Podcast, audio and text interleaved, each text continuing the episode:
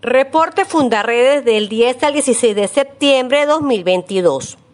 Fundarredes presentó su informe de contexto violento correspondiente al mes de agosto de 2022, el cual demuestra el aumento de la criminalidad en los estados Zulia, Bolívar, Táchira, Falcón, Apure y Amazonas, entidades donde persisten las disputas entre grupos criminales por el control y dominio territorial.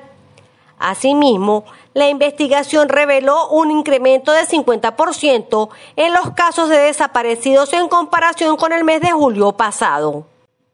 Los activistas de Fundarredes realizaron jornada de formación ciudadana y lúdica en los sectores Monseñor Ramírez 23 de enero y 8 de diciembre de la ciudad de San Cristóbal, estado Táchira, donde lograron impactar un total de 50 niños.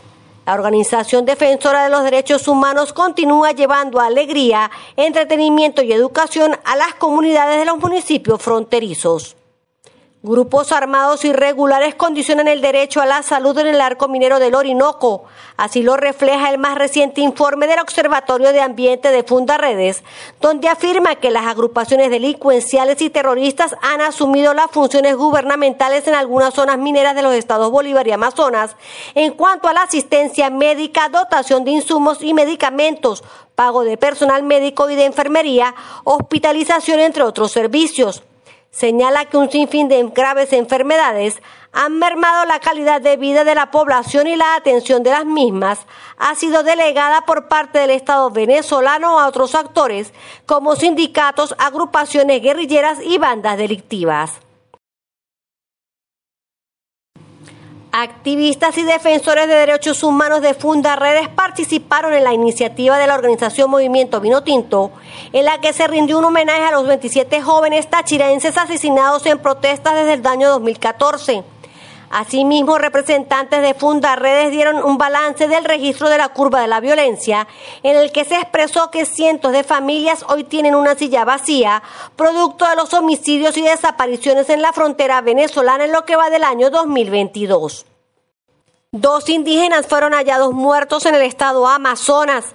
Según se pudo conocer, una de las víctimas fue el profesor Pablo Gusamana, de 56 años de edad, quien fue hallado sin vida en el puerto de embarcaciones fluviales de San Fernando de Atabapo. Asimismo, un joven indígena Utuja de 21 años de edad, identificado como Euclide Arana Padrón, quien tenía siete días desaparecido, fue encontrado sin vida y amordazado a orillas del río Orinoco. Un joven que había sido reportado como desaparecido fue hallado muerto en la trocha Los Mangos, corregimiento de la parada norte de Santander. El hecho de violencia deja en evidencia cómo el corredor fronterizo entre Venezuela y Colombia continúa siendo escenario de homicidios y desapariciones por parte de grupos criminales que operan en esa zona limítrofe. Familiares de los privados de libertad del Centro Penitenciario de Occidente ubicado en el municipio Córdoba del estado Táchira, denunciaron ante el Ministerio Público en San Cristóbal las graves condiciones en las que se encuentran los reclusos en este recinto.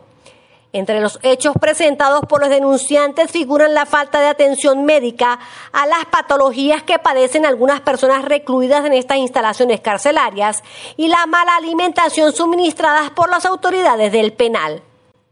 Habitantes de Puerto Ordaz, Estado Bolívar, continúan denunciando la contaminación ambiental que se viene presentando en la entidad por fuga de alumina calcinada en Bausilún.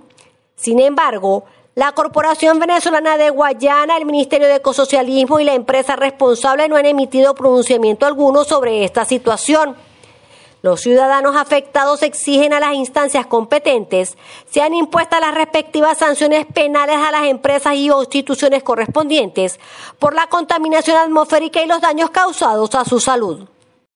La ONG Aula Abierta denunció que las universidades venezolanas se enfrentan actualmente a un sistema gubernamental que no solicita desde hace tres años un anteproyecto de presupuesto sino que impone un monto de forma arbitraria y unilateral. Entre las universidades afectadas se encuentra la Universidad de los Andes, la cual solo recibió en el 2022 0,21% del dinero que requiere para gastos de operatividad. Del mismo modo, la organización aseguró que esta situación mantiene a las universidades sin recursos para su funcionamiento e impide establecer planes de desarrollo. Comparte, ayudemos a vencer la censura en Venezuela. Consulta estas y otras informaciones en nuestro portal web www.fundaredes.org.